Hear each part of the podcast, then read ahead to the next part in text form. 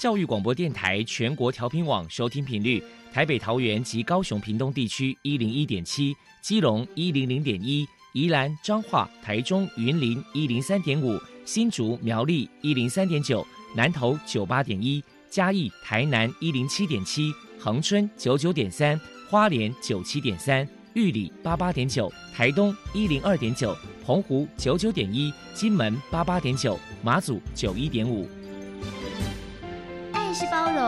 爱是牺牲，爱是分享，爱是服务。因为爱，特殊教育充满了无限的可能。用爱关怀身心障碍同学的未来，用心倾听资赋优异子女的心声。欢迎老师、家长、同学们，大家一起加入特别的爱这个大家庭。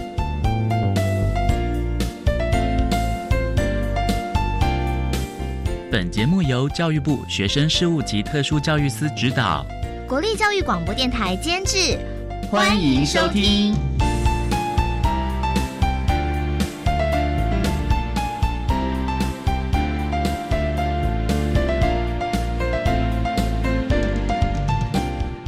因为爱，我们在空中相聚，欢迎您再度收听特别的爱，我是小莹。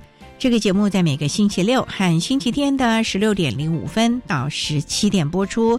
在今天节目中，将为您安排三个部分。首先，在“爱的小百科”单元里头，波波将为您安排“超级发电机”单元。为您邀请苗栗县视觉障碍者福利协进会的副理事长李文焕李副理事长为大家介绍苗栗县视觉障碍者福利协进会相关的服务措施，希望提供家长、老师还有同学们可以做参考。另外，今天的主题专访为您安排的是《爱的随身听》，为您邀请获得一百零七年优良特殊教育人员荣耀的台中市立三和国民小学特教班的蔡秀琴老师，为大家分享培养建构面对人生的能力，谈国小教育阶段视觉障碍学生辅导以及教学的经验，希望提供家长、老师可以做参考。节目最后为您安排的是《爱的加油站》，为您邀请静宜大学资源教室的辅导老师叶淑文叶老师为大家加油打气喽。好，那么开始为您进行今天特别的爱第一部分，由波波为大家安排超级发电机单元。超级发电机，亲爱的家长朋友，您知道有哪些地方可以整合孩子该享有的权利与资源吗？无论你在哪里。快到发电机的保护网里，特殊教育网网相连，紧紧照顾你，一同关心身心障碍孩子的成长。Hello，大家好，我是 Bobo。今天的超级发电机，我们特别邀请到苗栗县视觉障碍者福利协进会的副理事长李文焕先生，同时呢，他也是视障巡回的辅导老师。我们就让李老师来跟大家介绍一下协会的相关服务。首先，我们先请李老师来谈一谈苗栗县视觉障碍者福利协进会成立的背景跟目的是什么呢？我们立案的时候是民国九十五年了，成立这个是苗栗县的视障者福利协进会。那在这之前，其实苗栗有一个叫盲人福利会，所以主要我们成立这个协会的动机，是因为我们一开始是有一群年轻人，因为我们觉得说。在我们苗栗啊，年轻的视障者跟有就业的视障者，其实没有很好的发展跟得到相对的一些训练或者是需要的东西这样子，所以我们就有一群年轻人跟之前的一些虽然虽然年纪大了，但是他们比较理念的，我们组合起来创了一个新的协会。也是因为我自己是从彰化师大特教系毕业，然后本身又是视障者，那当然我又带进比较新的观念。原来叫做盲人嘛，我就觉得说我们带有个盲人这两个字的话，比较有贬义、有标签的作用啊，所以我们就希望说协会的名称是用视觉障碍。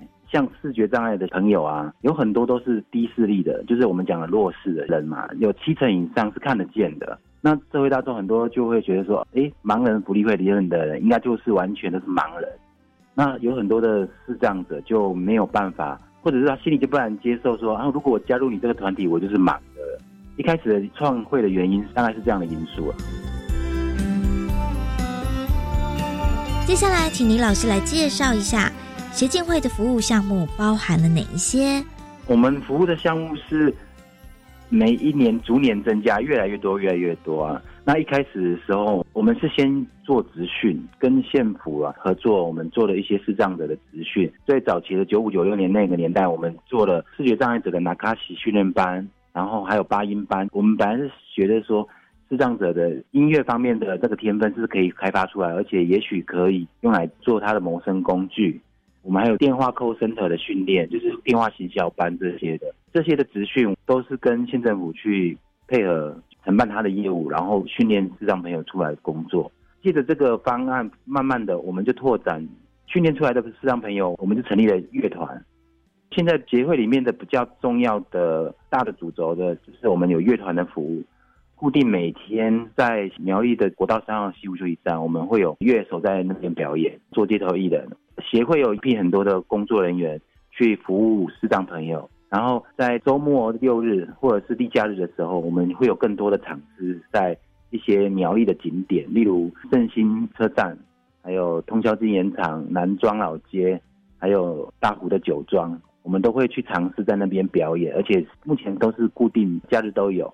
在这样的运作下，跟协会长期配合合作的视障朋友啊，至少有十五个乐手。然后我们是申请多元就业方案，然后慢慢的变成我们自立自主，也是变成一个正向的循环。我们也让了很多中高年失业的大哥大姐们有一个可以服务人群，而且他们也可以有基本的生活和收入这样子。这是乐团，我们促进视障者的就业。还有另外一块就是推广按摩。那毕竟说中途失明的视障朋友。如果在经过我们的生活重建跟职业重建训练完之后，还是没有办法如意的回到原来的职场的话，我们会建议他接受一个新的职种的训练。那目前还是以按摩业的话，是最快能够让视障朋友学会，能够比较在短时间之内有谋生跟经济独立的一个工作。我们会隔一年承办一个视障的顶级按摩的职业训练。然后在这中间，我们还会有进阶的按摩的训练，譬如说经络穴道，还有按脚底按摩。已经会按摩的，我们就促进他，让他技术更好；还没有学会的，我们就有职训班啊，让他打基础。协会有几个按摩小站，在苗栗市区都有几个按摩小站，提供视障朋友在那边工作。再就是比较主轴是媒合视障朋友去电子厂，就是我们现在台湾很流行做企业禁用，就是障碍者跟一般的大的公司合作，他们给我们基本工资，我们去公司里面服务员工这样子。这两个是说职业相关的。那在协会比较大众呢，还是在服务中途失明者。中途失明的人，其实他是最需要心理上的服务，家庭也需要支持。然后我们需要花很多时间去辅导他们，让他们重新面对人生，跟建立他的生活技能这些。所以我们有一个视觉障碍者的生活重建方案。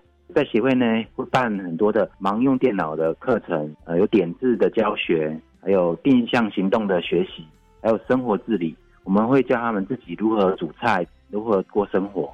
经过这些训练，然后还有一个叫心理的支持和重建，就我们会有专门的心理咨商师，一对一的做咨商。另外一个方案呢，我们跟联合圈募申请的方案，我们请已经走出来的智障朋友，已经重建成功的。做一个同台支持的一种团体活动，变成有点像老鸟带菜鸟的这种感觉啊。因为走出来的人总是会有一些经验，跟以前跌跌撞撞的不如意的事情分享出来的话，就会让中途失明者的这些视障朋友呢，能够有一些借鉴，不用再走很多的歪路。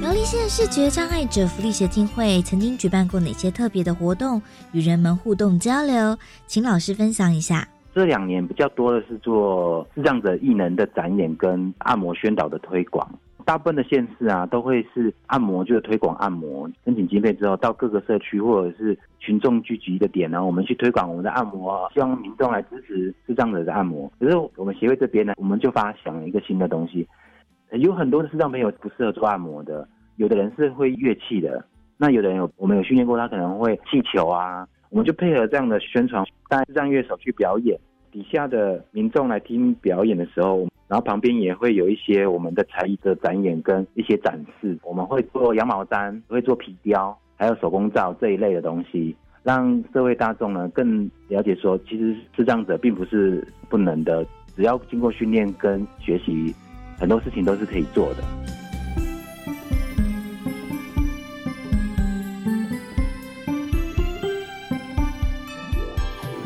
就请李老师说明一下，苗栗县视觉障碍者福利协进会在未来还有哪一些计划呢？要做的事情很多啦。目前协会就是踩着正常经营，先稳住这个脚步啊。实际上呢，有很多的视障朋友，我们还没有办法很完整的去帮忙到他们，因为就业的职场实在是很局限，并没有很多的工作可以让他们做。视障者有很多的人是不大适合做按摩。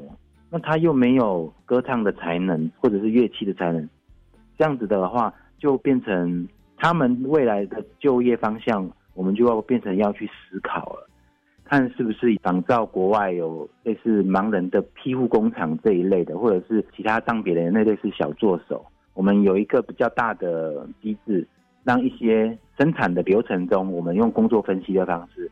让部分的简单的工作可以让一些视障朋友做，我们做完整的包装或去推销这样子，这样会让更多的孩子跟视障朋友有工作做，而不是在家里每天等吃饭，好像度日子这样子。但目前应该是会朝这个方向。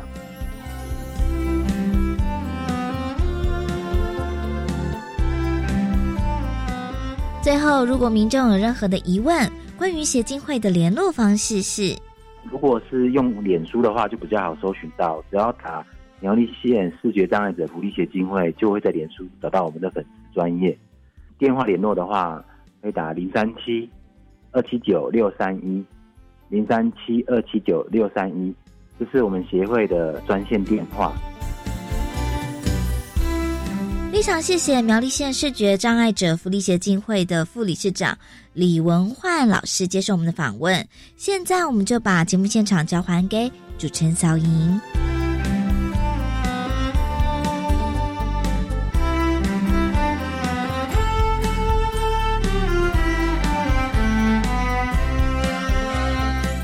谢谢苗栗县视觉障碍者福利协进会的李文焕副理事长以及波波为大家分享的资讯，希望提供家长老师可以做参考。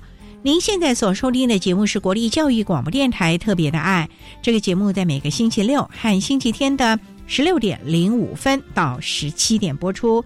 接下来为您进行今天的主题专访。今天的主题专访为你安排的是《爱的随身听》，为您邀请获得一百零七年优良特殊教育人员荣耀的台中市立三和国民小学特教班的蔡秀琴老师，为大家分享培养建构面对人生的能力，谈国小教育阶段视觉障碍学生辅导以及教学的经验，希望提供家长老师可以做个参考了。好，那么开始为您进行今天特别的爱的主题专访，《爱的随身听》。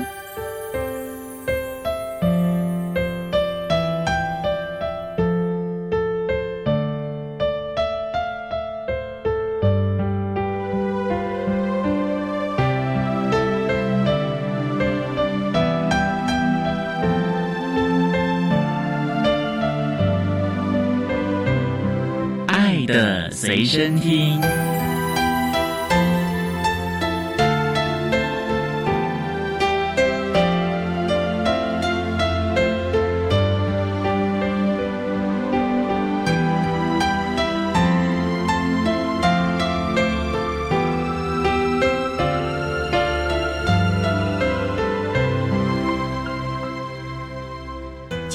邀请到获得一百零七年优良特殊教育人员荣耀的台中市立三和国民小学特教班的老师蔡秀琴蔡老师，老师您好。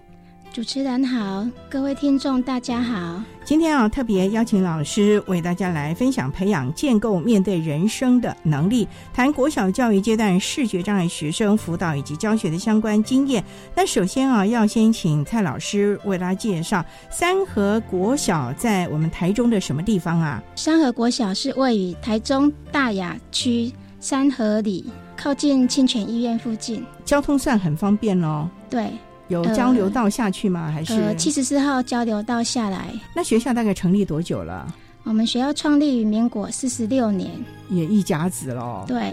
那目前有多少个班级啊？目前特教班有两班，资源班两班，然后普通班三十个班级，还有幼稚园两班。那全校大概学生人数大概达八百多人，那也算是不小的学校了，对，中型的。民国四三年就成立了，校舍会不会比较老旧啊？目前我们重新盖了一栋新大楼，然后有重新翻新一栋大楼，哦目，前都有整理过。也就是说几乎都整修过了，对对对所以无障碍设施是没有问题的了。对对，没有。哦，那我们有多少特教孩子？您说有两个特教班嘛？对，十二个在特教班，然后有十八人是在资源班，哦总共有。三十位。那大概有些什么样的障碍类别呢？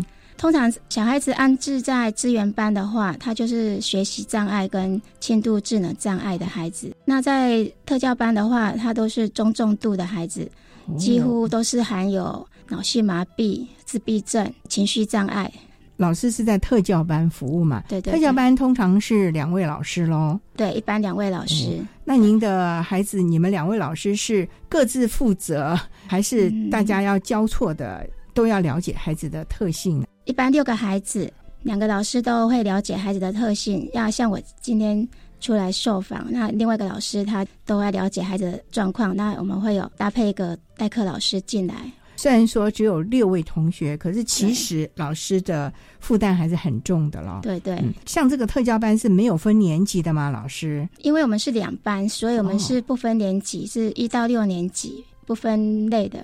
所以老师你是只教特教班，资源班你也要教吗？没有，我们学校哦就是单纯就是特教班，然后资源班有资源班的老师。哦，所以特教班是两班，对，一班是六个，工作其实是很吃重的了啊。嗯，也想请教老师啊，您从事教育工作大概多久了呢？我从民国七十七年就开始踏入这个特教世界，将近三十三年。十年了。对对对，老师当初是什么机缘会从事特教？是您主修的科目吗？还是没有。那时候我大学是读夜间部的，然后刚好在找工作，就因缘际会进入了特教世界里。就代课老师吗？还是哎那时候一开始是助理教师，怎么会想要来当助理教师？因为通常助理教师要有热忱啊，因为你等于是特教老师的协助的伙伴了呢。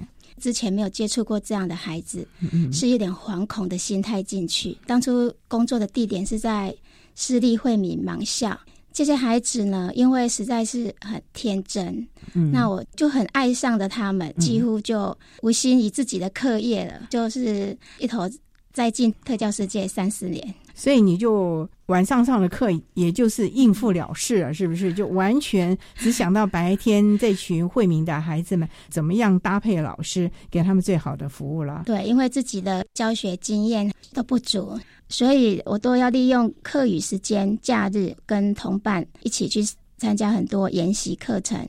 所以这也是有一个机缘了啊。好，那我们稍待要再请获得一百零七年优良特殊教育人员荣耀的台中市立三和国民小学特教班的老师蔡秀琴蔡老师，为大家分享培养建构面对人生的能力，谈国小教育阶段视觉障碍学生辅导以及教学的相关经验。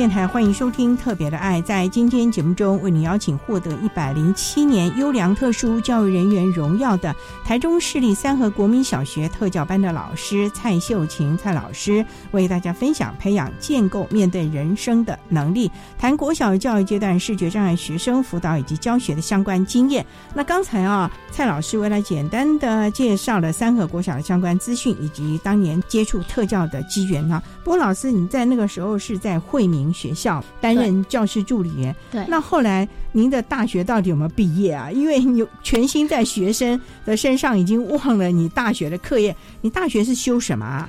我大学是修会计系，会计的课很重哎，老师。对啊，所以几乎都是低空掠过。对，没错。因为你的志向已经转了，不是要走经济啊、会计这个方向了啊。那老师这样也不是办法啊。那你后来在假日的时候跟着同事一块去进修了。对对对。您去上过一些什么样专业的课程呢？一开始，因为我们班上有一个脑性麻痹的孩子，哦肢体障碍的，所以一开始我都去参加那个启智协会办的脑性麻痹的课程。他不是惠民吗？对，但是我们是我是在市多重障碍班级哦，多障的班级对对，所以你都去上相关的课程，还有自闭症的，那蛮多的耶。对，因为。教学的需要，我就会去投入。这样的生活大概多久了？这你几乎没有假日和晚上哎。还好啦，就熟悉孩子的一些特质以后，也会跟老师一起沟通，讨论一下教学的方法，所以慢慢的就熟悉上手了。也在大三的那一年，被学校看见自己的努力，所以就升起来当导师。导师啊，对，那个时候你还没大学毕业，对，就让你担任惠民的导师了，对对。那时候是国小部吗？对，在国小国小部的导师。对，你那时候有没有很讶异，或者是觉得，哎呀，压力好大？当教师助理员还有两位老师可以协助啊，在这个当导师，这一般都在你身上了呀。对啊，所以其实一开始的时候压力是蛮大的，对自己掌控整个班级经营，还要跟另外一个老师做协同教学，嗯，所以每天战战兢兢的。当然也是希望孩子能够在自己的手上呢越来越进步。这样子适应了多久啊，老师？大概有半年的时间吧，然后慢慢把孩子的能力渐渐提升上来。当然了，孩子给我们的回馈也是满满的。那老师在惠民教了多久？我在惠民大概从事视多重障碍班级有十三年。哇，十三年哦！对，到民国八十九年考上台中教育大学特殊教育学系，转考三和国小启智班，转任启智班的工作。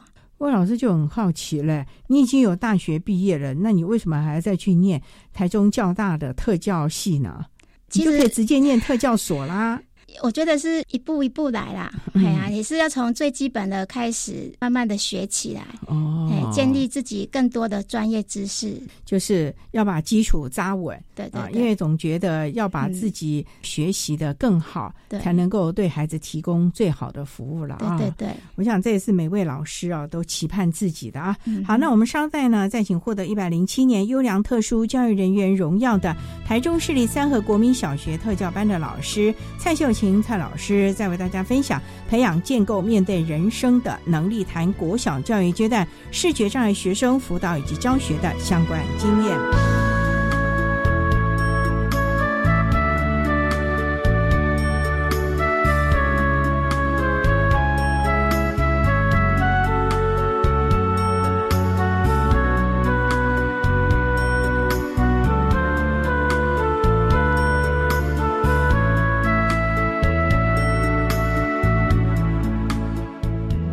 各位听众，大家好，我是淡江大学盲生支援中心的执行秘书，我叫洪喜明。本中心执行了教育部所委托的一些任务，针对全国视障学生提供了以下的一些服务。首先是视障学生的学习辅具的提供，那另外有大专点字教科书的制作，还有全球无障碍资讯网及华文视障电子图书馆。以及视障教育资讯化的电脑训练等服务，服务专线是七七三零零六零六，服务时间是上班时间礼拜一到礼拜五早上八点半到下午五点。各位听众有需要，欢迎打这个电话来，我们会提供必要的服务。谢谢。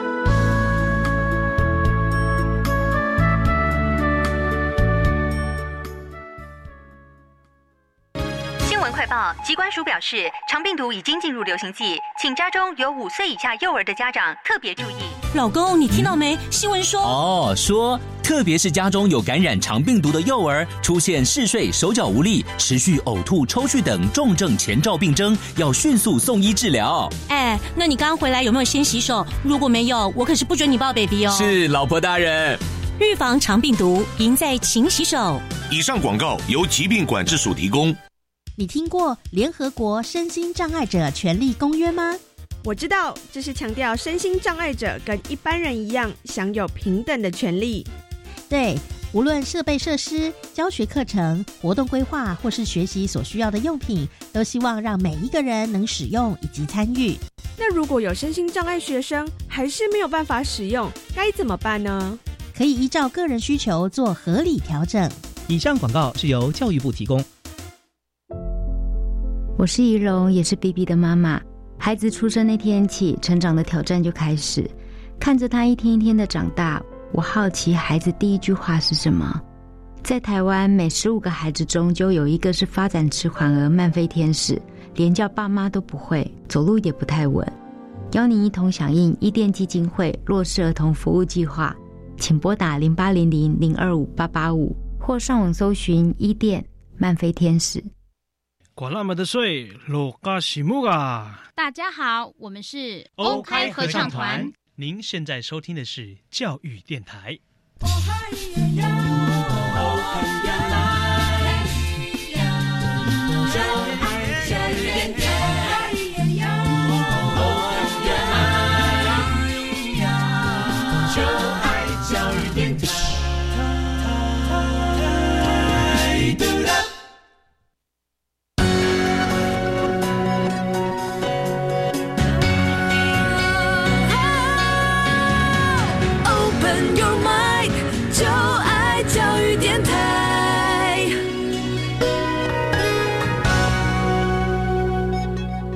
教育电台欢迎收听《特别的爱》。在今天节目中，为您邀请获得一百零七年优良特殊教育人员荣耀的台中市立三和国民小学特教班的老师蔡秀琴蔡老师，为大家分享培养建构面对人生的能力，谈国小教育阶段视觉障碍学生辅导以及教学的相关经验。那刚才啊。蔡老师为大家分享了在特教班教学的经验，以及跟在惠民学校啊教视障啊或者是视多障孩子的教学结构了。那也想请教老师，能不能用个案跟大家来分享？您针对不管在惠民或者是您现在啊教的这个视障的孩子们，你是提供了什么样的教学辅导或者是学习的策略呢？因为这些孩子视多障或者是视障，可能有全盲，也可能是弱视哦。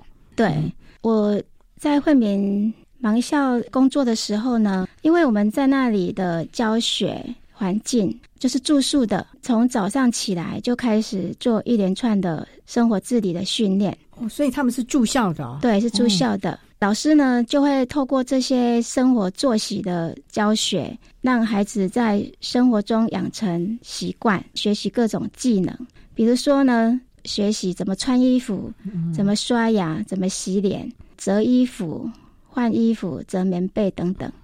然后从宿舍走到餐厅，这个就包含了定向行动。对耶，所以孩子在不知不觉中就学习各种智能，培养各项能力。嗯，那这都是生活的能力了。对，因为这个是每天就要练习。可是学习认知的增强，这个也是家长甚至于孩子未来要在社会生存，必须要透过教育，他才能够成长。那在这个部分，你们要怎么样来教导孩子？因为我们知道有点字机啊，那现在有所谓的盲用电脑，有很多的教学辅具。那在这个部分，针对视障的孩子，尤其国小，你们要怎么来教他们呢？因为惠敏学校它是一所。基督教爱的教育来教导这些孩子，所以他们着重在生活自理的养成，然后学习自我照顾的能力，希望他们最终能够过着有尊严的生命。所以，我们惠民学校它是从六岁就开始招收视障的孩子，一直到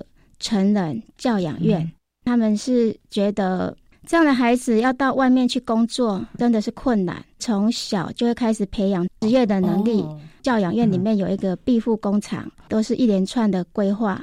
那老师，其他的视障的孩子你是怎么来教呢？曾经有带过一个音乐能力还蛮不错的，所谓音乐能力就是他的音感很强吗？对对对，他音感很强。哦，我八十年的时候带这个孩子，他在九十一年的时候还获得周大官全球热爱生命大奖。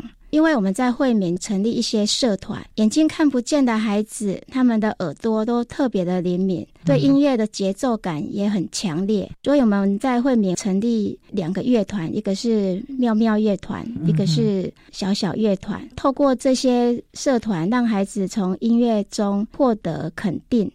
那我们也是有受邀到各地去表演，比如医院。监狱各社团，因为你出去，你不知不觉你就会学习到这一方面的能力，然后还有跟社会沟通的能力，然后慢慢的对自己越来越有信心。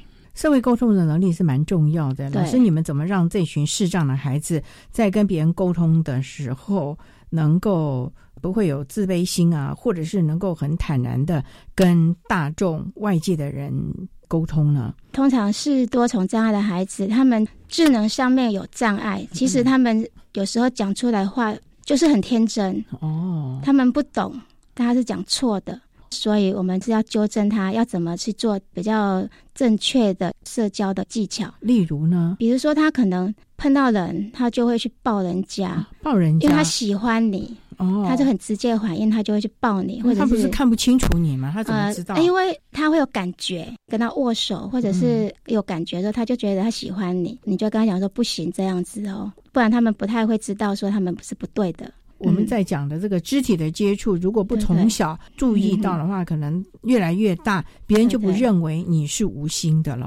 从小你们就要教了，对对，在肢体的碰触，所谓的分界线了，对对对。那这一次大概不可能吧？对啊，要慢慢的，然后孩子可能也会觉得，我明明就是喜欢你，我是表达善意啊，老师你怎么认为说不可以呢？久而久之，他就很僵化，不知道该怎么表达了。在学校的时候，就会安排情境啊，就是跟他说，你可能用握手的跟对方问好，或者说阿姨你好，叔叔你好之类的，让他知道说，只有爸爸妈妈你才可以用抱的，是不是也要跟家长讲说，孩子越来越大，也就不要常用拥抱。肢体的接触太频繁，否则孩子会认为这是理所当然。可能到了外界也是对，因为眼睛看不见，所以他可能会用触摸的去学习，嗯，所以他就会比较一开始的时候他不懂。然后因为小学一年级进来的时候呢，我们会觉得要跟他建立安全感，所以有时候我们也会就是用。抱抱他，让他感觉这里是安全的，因为他们离开父母，住在幼儿园里面，然后晚上在就学，所以慢慢的长大以后，我们就要开始建立不行这样子做。这个是很重要的啊！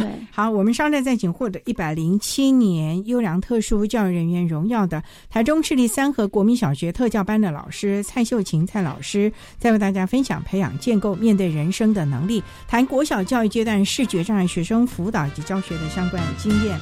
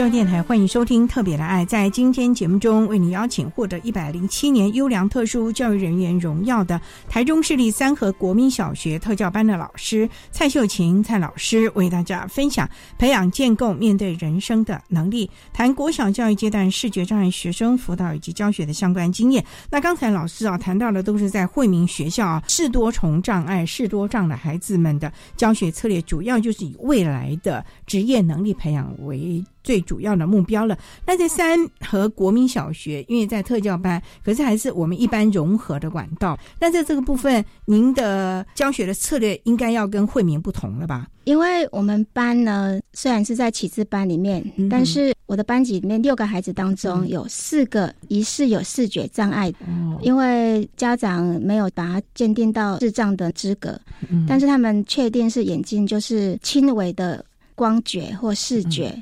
也有视差非常严重的。首先谈一个，就是从一年级他进来我们班的孩子，他虽然有轻微的颜色的色觉跟光觉，但是他还加上他行动不便。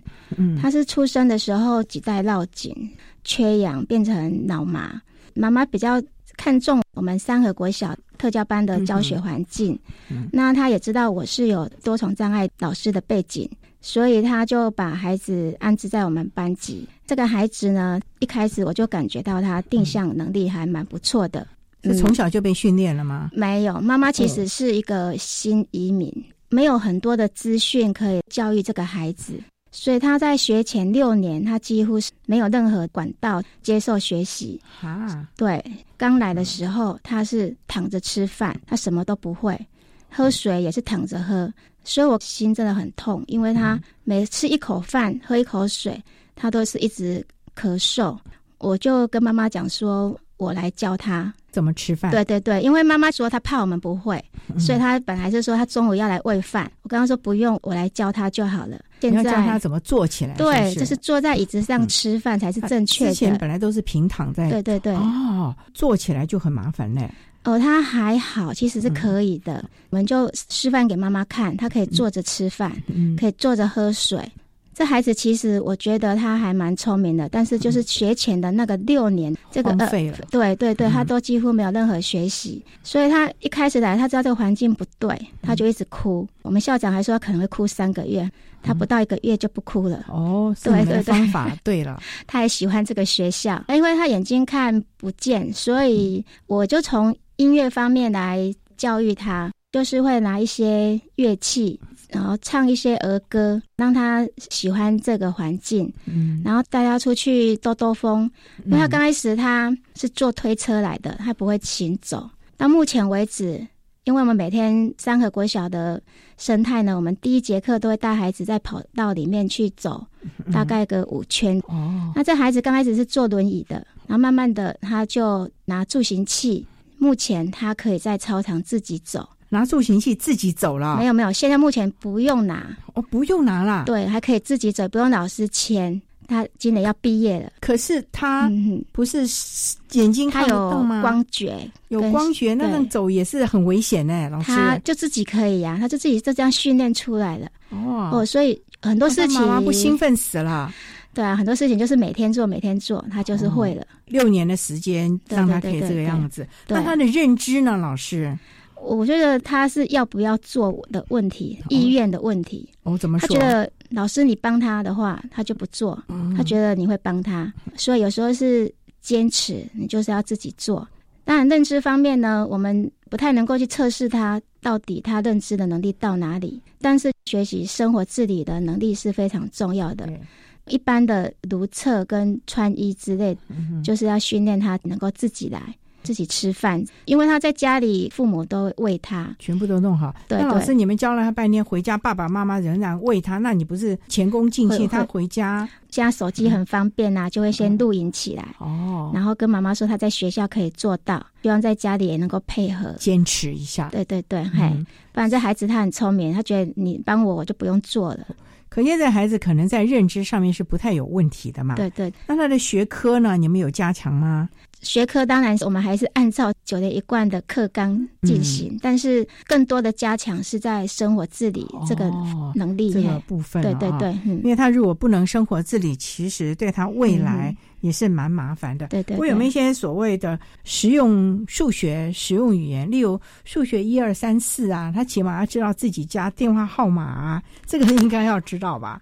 这个很困难，哦。因为他连可能最简单的数学的那个数量，哦，他都还不会，加上他眼睛也看不到。有没有用其他的对听觉的辅助方法，例如听个录音带啊、讲故事啊，把一些该有的概念有有有灌输给他？有你你既然看不到，我们用其他的辅助嘛？有有，我们都会照着课纲的进度，还有其他领域进行，做一些简化课程。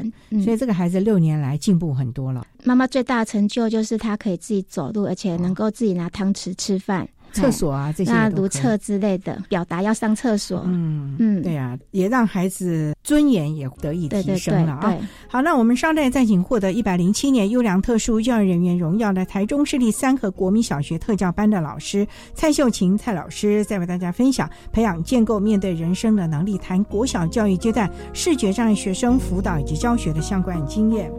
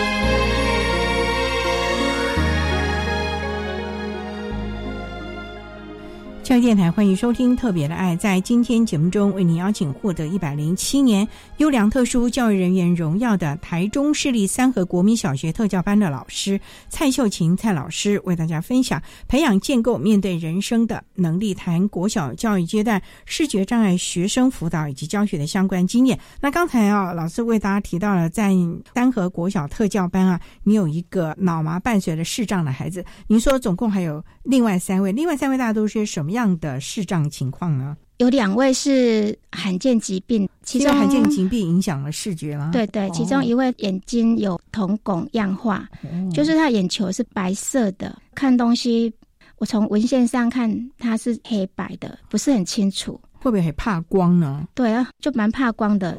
如果这样太阳光太强的话，他就没办法到室外行走。哇，加上他是脑性麻痹，其实他可以走一些路，嗯但是如果像好天气呢，阳光太强，他就会怕光，所以他就没办法走。那如果像像阴天、下雨天，他就很喜欢到外面去，就会拉着我要往外面去走。他可能也缺乏安全感，他都不能离开你。如果老师你离开他身边，就是他没有摸到你，他就会倒在地上撞头，告诉你他其实是很害怕的。对，那就是一个不安全的孩子嘛。对，超级不安全。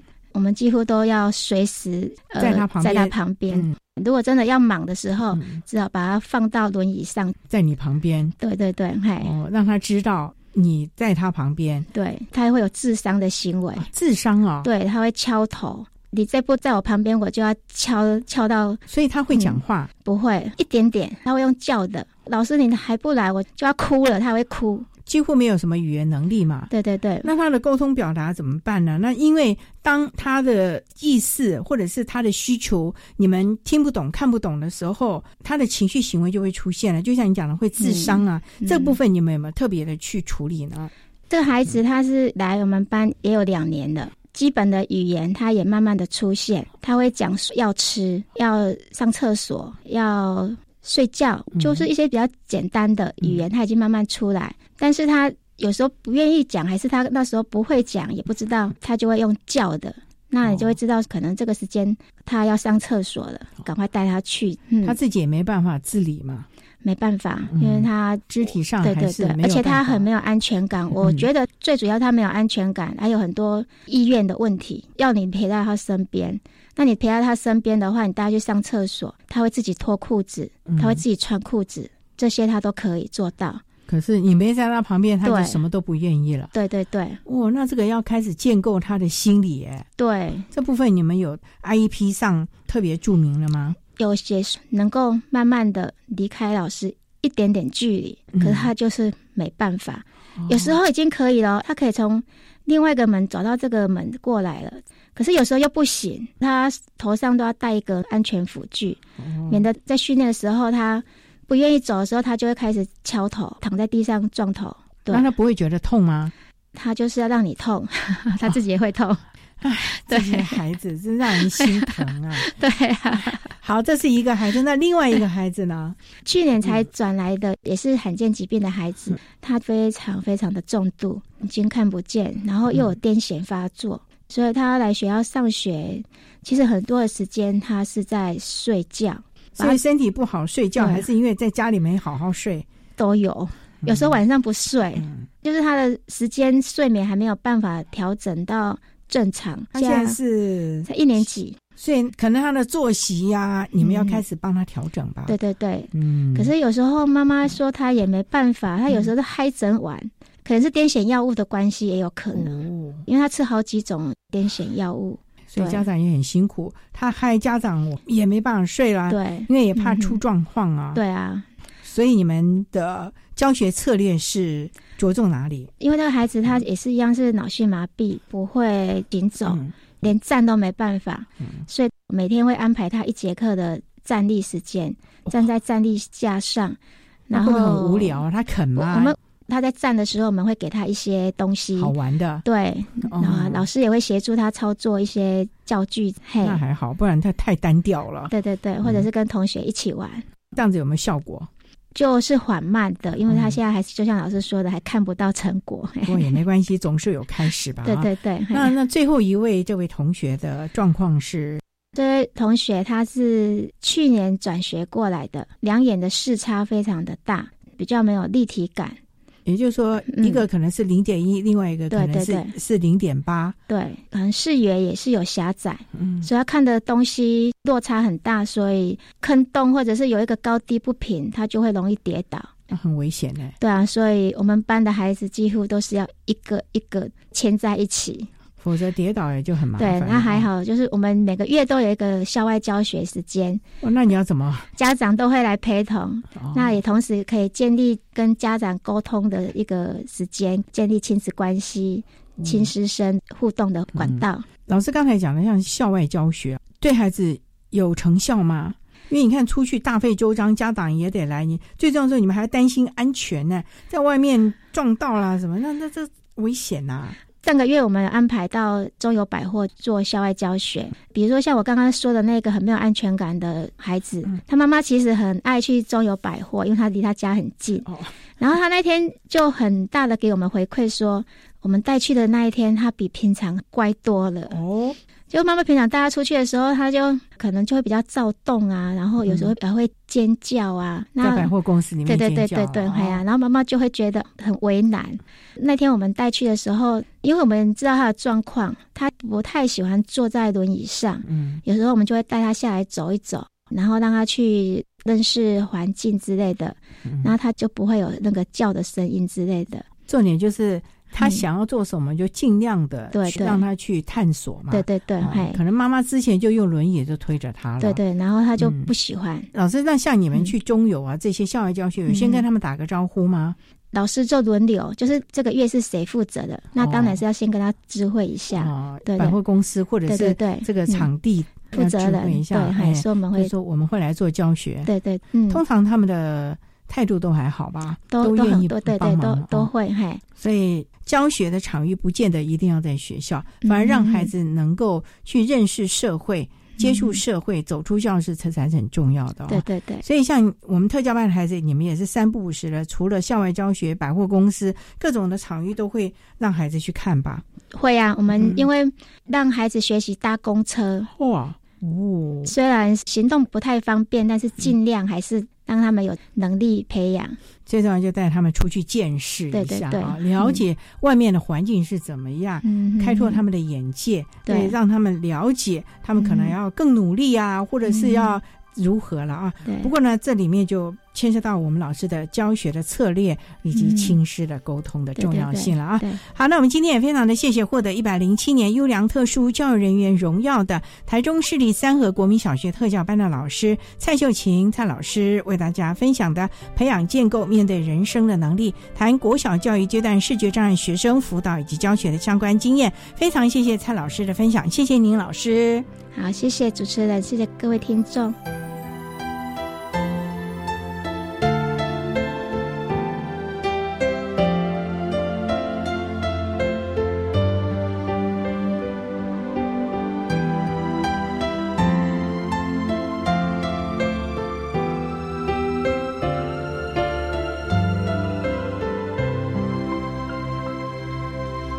谢谢获得一百零七年优良特殊教育人员荣耀的台中市立三和国民小学特教班的蔡秀琴老师，为大家分享了教学的策略，希望提供家长老师可以做参考了。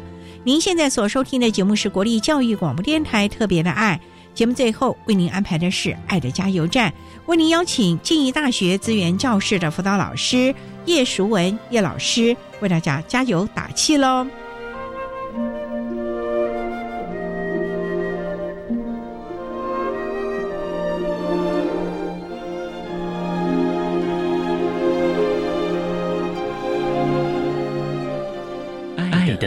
加油站。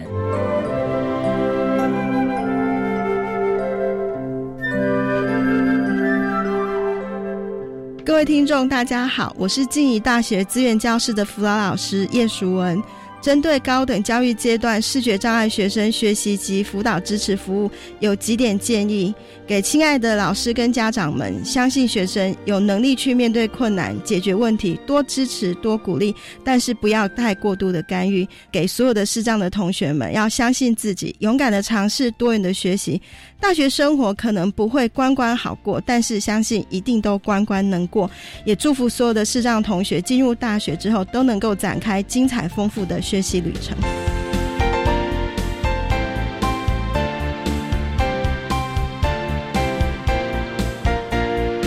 今天节目就为您进行到这了，感谢您的收听。在明天节目中，为您邀请经营大学资源教室的辅导老师叶淑文叶老师，为大家分享培养建构面对人生的能力，谈高等教育阶段视觉障碍学生辅导以及支持服务的经验，希望提供家长、老师还有同学们可以做参考了。